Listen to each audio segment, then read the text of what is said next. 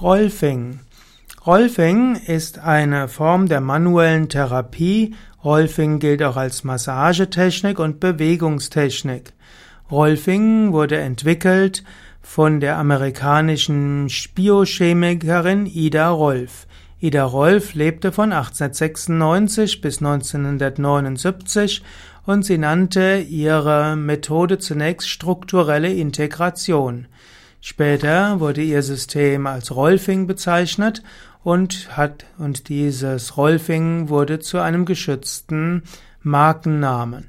Rolfing also eine Methode der manuellen Körperarbeit, die besonders auf das Fasziennetz wirken soll.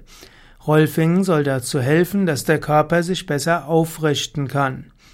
Rolfing geht davon aus, dass verschiedene körperliche und seelische Probleme sich niederschlagen in einer veränderten Körperhaltung.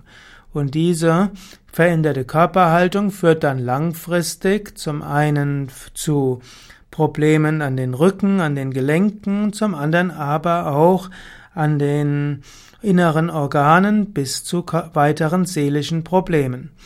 Und so kann man durch die Lösung dieser Veränderungen, durch die durch Wirkung auf die Faszien dazu führen, dass man nachher wieder gerade sein kann und das wirkt dann zum einen gegen Rückenschmerzen, Gelenkproblemen und es hilft auch für die Psyche. Rolfing soll also dazu beitragen, dass äh, verschiedene Probleme körperlicher und psychischer Natur geheilt werden.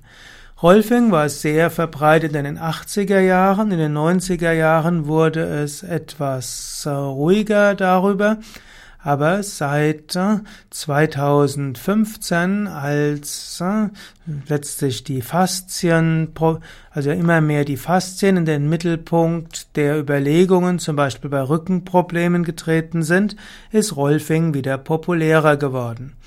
Rolfing ist allerdings eine schmerzhafte Massage und äh, bei schmerzhafter Massage kann es auch manchmal zu Problemen führen. Und äh, so ist Rolfing auch nicht ganz unumstritten. Rolfing hat auch keinen besonderen Wirknachweis und deshalb werden Rolfing-Behandlungen von den gesetzlichen Krankenkassen normalerweise nicht übernommen.